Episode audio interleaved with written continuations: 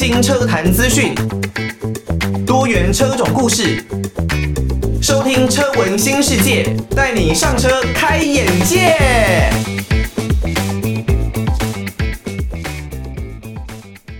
晚上的一点过十分，欢迎各位听众朋友收听全新节目《车闻新世界》，我是艾格。车闻新世界的节目呢，主要是艾格自己啊，针对自己非常有兴趣的车子的题材所来成立的一个新节目哦。那这个节目呢，主要会针对各式各样的车种，那包括了汽车、机车，甚至呢是自行车，都在我们节目的讨论范围里面，有很多不一样的最新车坛的资讯啦。或者是我自己可能玩过的一些车子，然后或者又跟一些车子有一些的连结，产生的一些车种故事哦，都会在我们这一档节目里面呢，车闻新世界来带大家好好的进行讨论。所以呢，收听车闻新世界，绝对呢可以带你上车来开开眼界啦。我们呢在之后的节目也会邀请一些，比方说业界台湾这一边业界的业务啦。或者会有很多产业界的汽车人士等等来到我们的节目当中，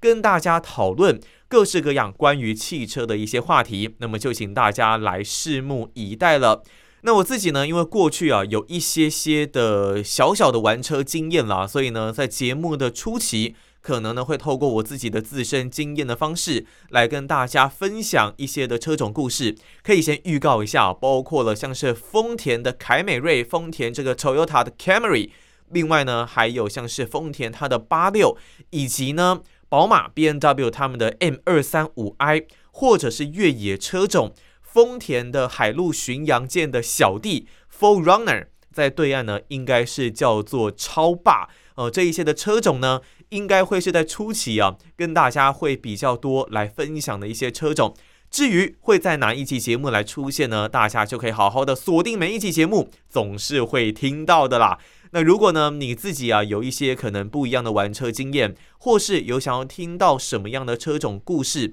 又或是自己呢有玩过什么样的车，朋友有玩过什么样的车，想要推荐给我们，想要跟我们分享。都欢迎可以寄信到台北北门邮政一千七百号信箱，台北北门邮政一千七百号信箱。如果呢你不想要用寄的，OK，你想要用 email 的方式也可以，l i l i 三二九 at m s 四五点 h i n e t 点 n e t。再一次哦，l i l i 三二九 at m s 四五点 h i n e t 点 n e t。这是呢我们的 email 信箱，透过这一些的传递方式哦，相信大家可以呢把自己的意见来回馈给艾格知道了。那我们在节目的第一集一开始就先马上来一首朴学亮的《超跑情人梦》，让大家呢在这一个时间点呢可以来振奋一下精神。不过呢，如果你是透过网络的 podcast 收听到这一集节目的话，那可能呢你没有办法听到音乐，没有关系，我相信大家非常的厉害啊，都可以上 YouTube 或是其他的一些平台。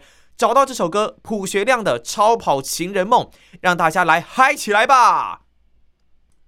无论呢，你刚刚是透过收音机，还是呢透过网络各种的方式呢，来听到朴学亮的。这一首《超跑情人梦》啊，那应该呢都可以感受到朴学亮阿亮他本身呢所带来的活力啊，以及这首歌这种算是有点洗脑，越听越好听这样子的感觉。大家如果没有这样的感觉呢，可以再多听几次，相信会跟艾格一样，会有这样子觉得很热血，然后呢在深夜里面燃起了自己能量的 feel 哦。那朴学亮的这首歌，其实说实在，已经是在二零一四年的时候所制作出来的歌曲，但为什么在最近好像诶又红了起来哦？主要呢，就是因为在网络上啊，有一款游戏，应该不能说网络上一款游戏啦，应该是说很知名的一个算是可爱风的赛车游戏啊，跑跑卡丁车。那有一位应该是实况主吧，还是说反正他就是玩家？那他呢，就是透过录影的方式，把自己的这个跑赛车的影片给传到网络上。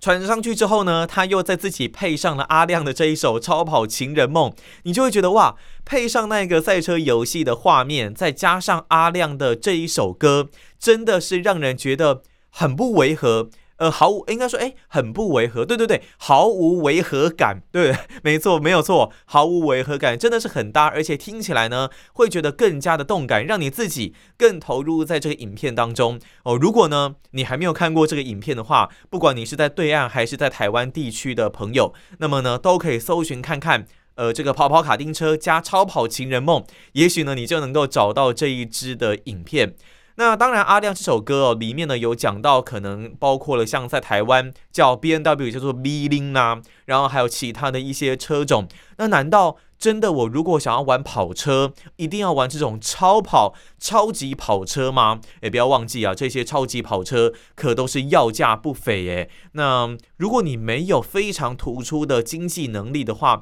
我知道对岸的听众朋友其实有很多啊，真的都是财力雄厚啦。但是呢，也不是每个人都能够负担得起超跑。那如果我想要有一些驾驶的乐趣，然后呢，要在开车的过程中享受这种山路间。G 值的转换，G 力的快感，就一定要用超跑吗？当然呢，其实现在市面上啊，有出现了非常多像这种比较平价，然后呢，整个动力输出没有这么大，却可以带给你很多乐趣的小跑车。那首先呢，要先来看到的，跟大家介绍的这一款，以及它最近有一些消息的，就是 Mazda 的 MX-5。很多人呢，可能都会叫它 MX-5，或者呢是叫它这个 ND2。因为呢，它其实在前一款车型啊是有 ND One 的代号，在这一代车型有分两个小改款，第一个呢是叫做 ND One，那现行款的呢是叫做 ND Two。哦，那应该只有一次的小改款而已啦。但是呢，这一代的 Mazda MX-5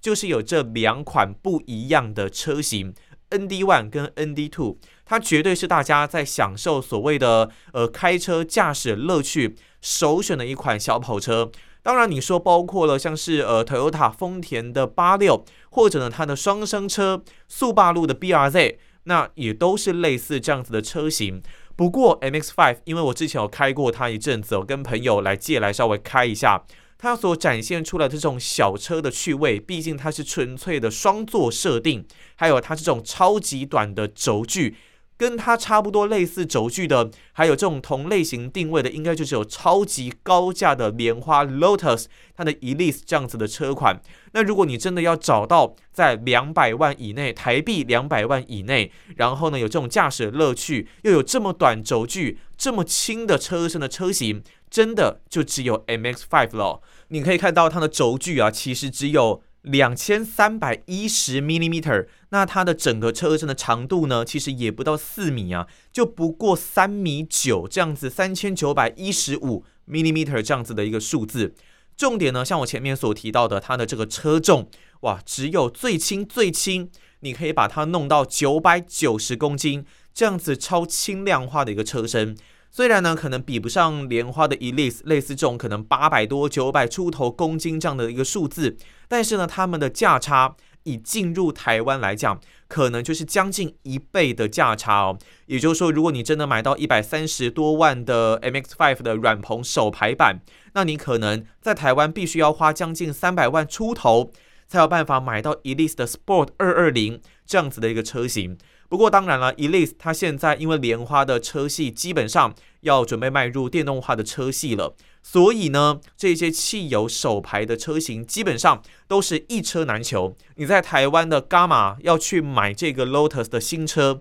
基本上现在是已经全几乎都没有了。要买到以前的 Elise，或者是像是 Elise 这种二五零 Cup 类似这样子的一个车型，他们只有进现在最末代的像 Exige 这样子的一个车型哦。那如果呢，你是想要在未来再买到莲花的车型的话，可能就真的要必须迈入到全电动化的时代了。那话题呢，再回到 MX-5 上面哦，所以呢，它真的是有着很短的一个车身，然后很轻的一个车重。有关于它的历史沿革呢，到目前为止，它有经历过四代的一个车型，包括了第一代的 NA 车系，第二代的 NB 车系。第三代的 NC 车系，到现在二零一五年至今的 ND 车系，那每一代其实你会发现很特别，它都是以 N 作为开头，然后呢后面套上 A B C D 的一个顺序，也就是 NA、NB、NC、ND 这样子的一个顺序来为它的车型代号做一个命名。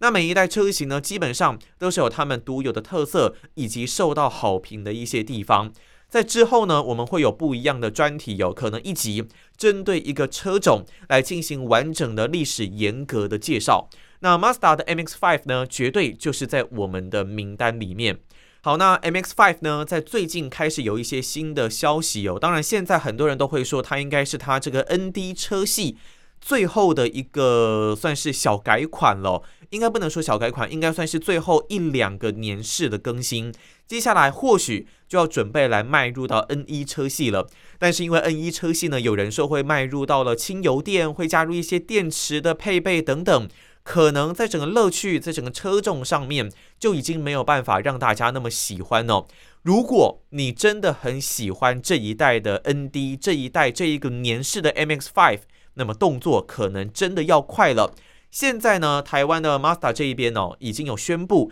新年式的 MX-5 要来开始接单了。二零二三年式哦，因为呢，其实二零二二年式在去年底就已经开放接单了，那当然就造成大家相当抢手的一个情况，尤其现在全球的车市都是处于缺车、非常难以交车的一个窘境哦，所以呢，能定的话，真的如果你喜欢，就要赶快去下定你自己喜欢的车型。现在二零二一年底，Mazda 就已经宣布要来可以下定二零二三年式的车型了，真的是还蛮夸张的。那在车型的配置方面呢，一样分成软棚手排设定有两款哦，分别呢是最一般的 MX-5 的软棚手排版，另外呢有 MX-5 的软棚手排版，但是它是红顶的这个红色顶棚哦，还有。传统的硬顶自排设定的这个 MX-5 RF，那整体的售价呢？MX-5 的一般手排版是一百三十五万，那红顶的话要大概加四万八，变成一百三十九点八万。至于硬顶，则是一百五十二万。所以呢，除了这个红顶呢调涨一点八万之外哦，另外一般的手排版还有自排的硬顶版都是大概小涨了一万块左右。那有人会说，哎，你凭什么在新年式你就给我涨价？这是合不合理呀？其实呢，应该算是相对合理哦。以这一代的，应该说二零二三年式的 M X Five 来说呢，它其实有导入了一个最新的技术，叫做 K P C Kinematic Posture Control），这是一个车身的平衡控制技术哦。以往呢，依照我们开 Mazda MX-5 的一个经验。它的车身灵巧，然后呢，在这个车重方面也相当的轻，在高速公路上面，当然你没有办法享受到太多的乐趣，但是在山路上，你是绝对可以享受到它在这种山路的灵活度、过弯的 G 值这样的感觉。但它有个小缺点，就是呢，你在速度稍微快一点点的时候，它的侧倾，整个车身的倾斜程度会越来越大哦。所以说你的速度越快，它的侧倾就是会越来越大。那侧倾越大会产生什么样的一个情况呢？你其实理性上是绝对知道它过得去的，因为这一台车的设定本来就是这样，它的悬吊系统本来就是偏比较软的一个设定哦。希望呢你能够兼顾日常在都会区的使用，但是你在跑山路的时候，你就会觉得侧倾稍微比较大一点点。所以呢，有很多的这个 Mazda MX-5 的车主在拿到车之后，都会去做悬吊系统的升级。可能把它改的稍微呃软硬可调啊，然后硬度比较硬一点点，希望能够撑住整个车身的侧倾。但是如果你改的又稍微比较硬的话，那你在弯道上面的速度可能就比较不会达到你理想的一个状态。尤其呢，你可能是有去跑赛道习惯的车主，在过弯的时候，你就会明显感受到不同的差异。也因为这样，所以原厂就干脆加入了这个 KPC 车身平衡的控制技术啊。可以有效来抑制侧倾带来的这种比较不安定、没有信心的感觉。如果你的转弯横向的 G 值超过零点三 G，那这一套的系统就会开始对弯内侧的后轮施加这个轻微的制动哦。然后呢，利用这个悬吊结构有所谓的一个反抬升的效果。让比方说你在这个左侧哦产生了下压的一个情况，那它呢可以利用这个悬吊把它稍微给抬升回来，然后呢抑制侧倾，增加车身的稳定度。那原厂也宣称啊，加入了这个车身平衡的控制技术哦，是不会增加额外的车重的。所以呢，它可以保持 MX-5 这种原本比较轻量化的特性，那也可以让你在弯道的时候更是像切豆腐一样更贴近地面，不会让你有太多没有信心的感觉。不过呢，其实说实在，以我个人开车，然后这几年下来跟汽车相处啊，然后接触很多的汽车资讯的结果来说呢，其实我实在是不太喜欢加入这些。可能略带电子配备的一些设备哦，因为我真的觉得汽车是人在控制的，而不是你有很多自动化的东西去控制这一辆车子，主要还是你的人怎么去操控这一辆车哦。你如果侧倾过大，你可能可以透过其他的方式来弥补，那也许呢是你习惯了之后，你信心度自然就会起来。那你呢悬吊上面也可以做一些设定上面的微调。因为呢，如果你加了一些的电子配备，那你坏掉所必须要维修的成本啦，或者是它更容易坏掉的几率，可能就会提升。我自己是比较不喜欢啦。所以呢，对于这样子的一个 KPC 的加入，大家呢可能就是见仁见智。好，那我们再稍微休息一下，等一下呢再回到我们的节目当中，继续来聊一聊今年底 Mazda 接了这个二零二三年式的单，那涨价之后，它还多了哪一些的新东西吧。欢迎再回到车闻新世界，我是艾格。刚刚呢，如果你是透过收音机的，可能可以听到的是周杰伦的一路向北。那如果呢，你没有办法听到，你是透过网络的 Podcast 的话，当然呢，因为有一些版权的问题啦，那所以呢，大家也可以透过自己的一些音乐软体啦，或是上 YouTube，好好的去听一下这首歌哦，周杰伦的一路向北。这是呢，他当年在演头文字 D 的时候，然后呢所来制作的一首歌曲哦。另外还有相当经典的，当然就是嘚儿飘嘚儿飘嘚儿一个飘啊，再唱上去又会有版权问题了的这一首漂移哦。那头文字 D 呢，我相信绝对是很多人在接触到汽车，在感受到赛车文化的一部启蒙的漫画，或者可以说是动画。甚至是电影啊，但是当然以我个人来说呢，还是比较喜欢漫画跟动画版呢。我觉得电影里面有太多的东西把它改得实在是很不伦不类啦，所以我不是很喜欢。不过这首《一路向北》真的很好听啊，也是推荐给大家。在上一段的节目当中呢，我们其实有讨论到的就是已经要开始接单二零二三年式的 Mazda 的 MX-5。那这一款车呢，前面我们也讲到了，它其实是一款富有非常大乐趣的敞篷小跑车，而且呢，重点是它的售价，如果你是软棚的首排版本，不用一百四十万就可以把这辆车开走。当然，我现在所说的都是台币，所以呢，绝对是很多人在享受驾驶乐趣的时候会首选的一辆小跑车。那它呢，也得过了红点设计大奖，另外也是销售量非常好的一款车子。这边还所要提的，它的一个很大的优点呢，就是它的妥善率哦。我们都知道，其实我们在买车的时候呢，妥善率是一个相当重要的指标。所以呢，以传统观念来说，像是丰田、Toyota，它的妥善率就是做得相当的好。基本上呢，你买了丰田的车子，可能就不太需要车子会容易坏掉啦，或是常常要跑修理厂。我们所说的上课这样子的一个情况发生。那如果你要说妥善率的话，其实。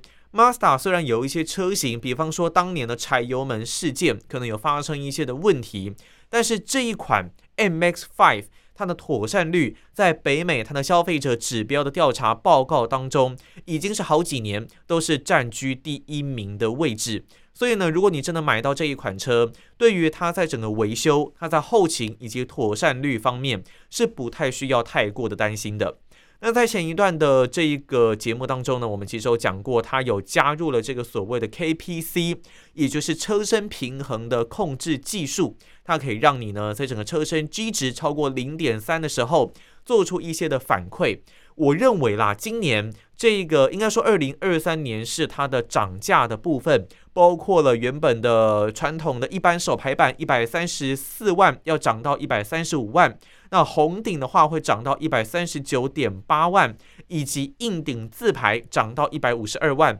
也就是传统手排跟自排都多了一万，红顶涨了一点八万这样子的价格，大部分可能这些经费都是花在这个 KPC 动态的车身平衡控制技术上面哦。那除此之外还有别的东西吗？当然有，那包括了像是它的车体的颜色导入了，哇，这真的是搞得越来越特别。我基本上什么金钻蓝啦，然后惊艳混动红啦，我觉得已经成为了 Mazda 相当重要的一大特色啊。他们的车色真的真的很美，超级漂亮，我个人超级喜欢的。虽然呢，很多人都有那个惊艳混动红，但如果是我自己要买这一辆车的话，我也很想要有这个惊艳混动红啊。它的这个惊艳混动红呢，跟你一般在路上看到的红色的车子绝对是不一样哦。它里面呢还加入了一些闪闪发光的元素，而且呢，它的混它的红色真的是让你惊艳，让你的灵魂都被勾动了起来啊。所以叫做惊艳混动红，我觉得也不违和啊。那。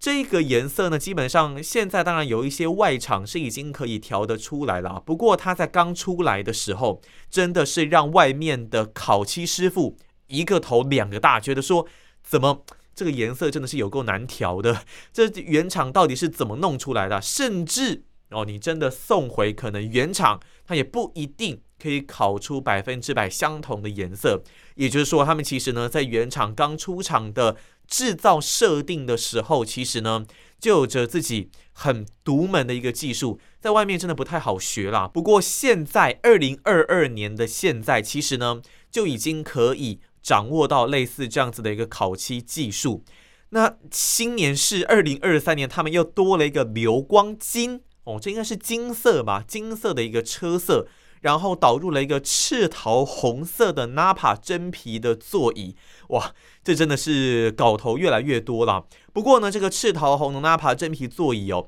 它只有标配在酒红色的软棚设定的车型上面。如果呢，你是硬顶的车型，可能就必须要再多加了二点八万。那相较过去呢，你选配这种酒红色的 Napa 真皮座椅，还要再多了八千块左右的一个价格。那这个流光金哦，我说实在，现在市面上看到金色的车子啊，我真的比较印象呢，就大概只有像是 BMW、宝马的 M4，它可能有这个红色呃金色啦，金色的这一个车型，这种金色真的你开在路上是非常的吸睛的。那我相信就是可能比较适合想要来高调一下的车主，会比较适合这一类的颜色啦。那至于说在外观的部分呢，大概就是这样子哦。不过在动力的方面，其实并没有太多的一些改变啦。那包括了像是它搭载原本这个得奖的引擎哦，二点零升的 Skyactiv G 四缸的自然进气引擎。这一颗引擎呢，也可以说是得奖无数啦，相当受到好评的一颗引擎哦。它在七千转的时候，虽然马力不大，大概是一百八十四匹，但是呢，你看到七千转的这个数字，你就可以知道，这也是一颗这种自然进气引擎啦，基本上就符合像八六 B 二 Z 一样。高转速域的一个特性，你可以呢把转速拉得很高啊，那再炸出它的一个最大动力。扭力方面呢，则是在四千转的时候可以一样来到二十点九公斤米。那重点呢，是因为它还是一样有配备这个手排的变速箱。当然，如果你要选自排的也 OK，但如果是以我个人来说啦。会选这一类的车型，真的，你就是要能够开手排，然后享受这种手动换挡以及跟离合器之间的律动，那才有一种我们如果真的要说传统观念的话啦，就是所谓的真男人这样的感觉。而且呢，因为你自己可以控制这个手动的换挡，然后在整个操驾的过程当中呢，是很有律动感的，更让你会有一种诶人马一体。我们都说马自达嘛，Mazda。那你有这种人马一体的感觉，跟它融合为一起的感觉啊！而且呢，也因为你有这个手排变速箱，所以呢，你可以在所有该有你想要换挡的转速，你都可以全部自己控制，你不要把它操到断油就好。那但是呢，如果你是配这种自排变速箱加换挡拨片，这种所谓的尾手排的这种操控的方式，可能就比较没有办法做到这样子的一个事情哦。而且呢，你如果是硬顶自排的车型啊，你也会少了这个 LSD 的限滑差速器，那可能在整个乐趣上面，我觉得又会是比较不一样啦。但无论如何，不管呢你现在所要下定的是什么样的车型，最快最快都是要等到今年的五月中，甚至可能要到六七月才有办法陆陆续续的交车。如同前面我们所说的，现在全世界基本上都是在缺车潮啦，所以呢。在整个制造上面会更加的费工，在成本上，我觉得也相对的是会受到比较大的一个挑战。那但是当然，以我个人来说，真的对于这样子 Mazda MX-5 的车型是非常的推荐的，很激推。那么我我真的觉得 Mazda 的车哦。是很中规中矩，但是呢，它要带有很大部分的灵魂魂动在里面。你真的要说丰田、Toyota 可能就是正常的代步工具，有很高的妥善率，可能都开不坏，那基本上没有太多的问题。那 Mazda 的这一款的车型呢，Mazda 的一些车系妥善率，我觉得也没有太大的一个状况。那重点呢是它在开的时候，还有它的整个造型，是会带给你更多会心一笑的感觉。你可能会每天都很想要去开这一辆车，都会很想要去开 MX-5。真的要说它的缺点的话，可能有些人会觉得动力还是稍显不足，尤其是现在在新的 GR86 还有这个 BRZ 他们的双生车。推出了新一代车型之后，在整个动力上可能又更胜 MX-5 许多。但是如果在乐趣上面，我觉得 MX-5 是更胜一筹的。那唯一的小缺点，当然除了动力之外啦，可能另外还有就是它的漆面哦，漆可能稍显薄了一点点。就我身边的 MX-5 的车友呢，真的会觉得哎。这个 MX Five 的漆面好像比较不是那么的好啦，因为可能呃在高速公路上可能几个跳石稍微打到。就有可能会见到底漆哦，呃，所以呢，如果你在买这一款车之前，这一些的部分是可以让大家来做一个的参考的。那如果呢，你真的要买这一款车，我相信这所谓的后行李箱的置物空间啦，有没有后座啦，这一件的事情，应该是不太需要会去考虑了。后行李箱大概顶多顶多。就是两个小的登机箱吧。那你如果真的放一个二十九寸进去，可能也就放不太了其他的东西了。不过我身边真的是有车友蛮狂的哦，他们呢会开 MX-5 去露营，诶，哇，是直接挂上了这个露营的装备，然后呢放在副驾驶座，一个人去单路去露营哦，那是真的是很狂的一件事情。那至于说它有没有后座，你会买这种车也不是你要做的考量了。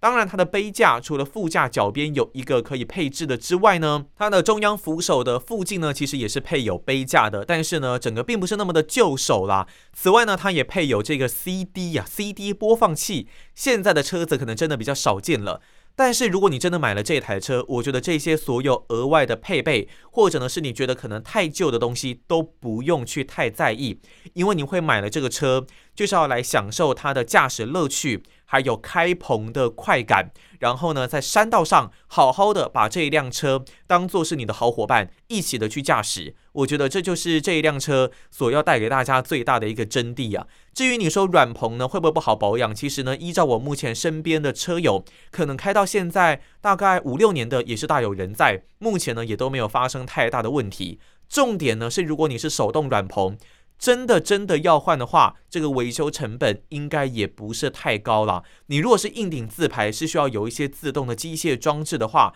可能整个状况就会稍微比较复杂一点哦。所以呢，只要你喜欢，只要你热爱驾驶，那你呢真的可以考虑这一辆 Mazda 的 MX-5，然后呢一起驾着这一辆车，把它当做你的好朋友，一起去跑山，一起享受更多的驾驶乐趣吧。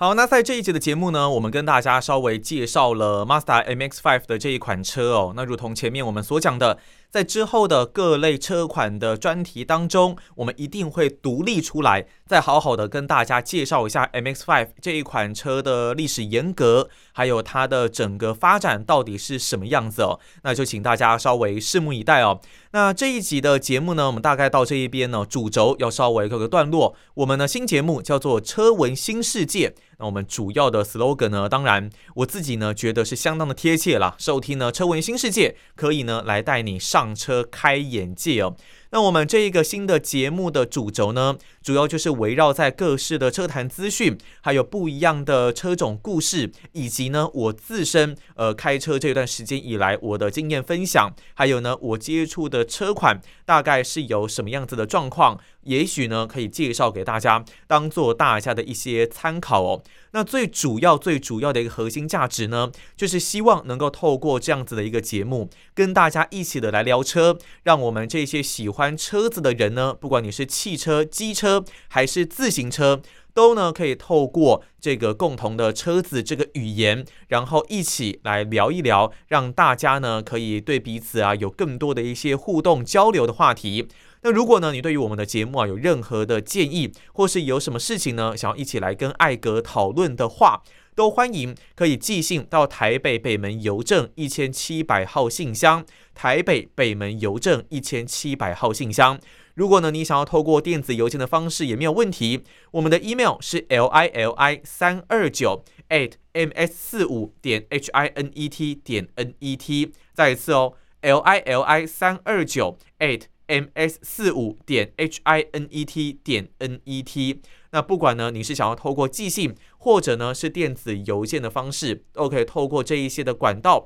来跟艾格做更多的互动。哦，艾格呢就是主持人的名字啦。如果你还没有很认识我的话，记得我就叫做艾格，主持人艾格是车闻新世界主持人的名字。那下一集的节目呢，先跟大家预告一部分的内容哦。我们呢这一集讲了 Master 嘛，那我们下一集的节目呢，会来跟大家讨论一下丰田 Toyota 的 GR Yaris 这一款呢，在去年下半年造成轰动，一车一车难求啊，真的是被大家抢到疯掉的一款车型，到底有什么样的魅力哦？那甚至哦，它的二手价格可能还跟 Suzuki 的 Jimny。有一点类似哦，二手价可能还比新车价来得高啊！在台湾呢，有人可能要加价五十一万，总价两百三十万才能够来到新顺位第一的这个位置。那甚至在英国，也有人开了一百公里卖掉，还能够赚三十一万。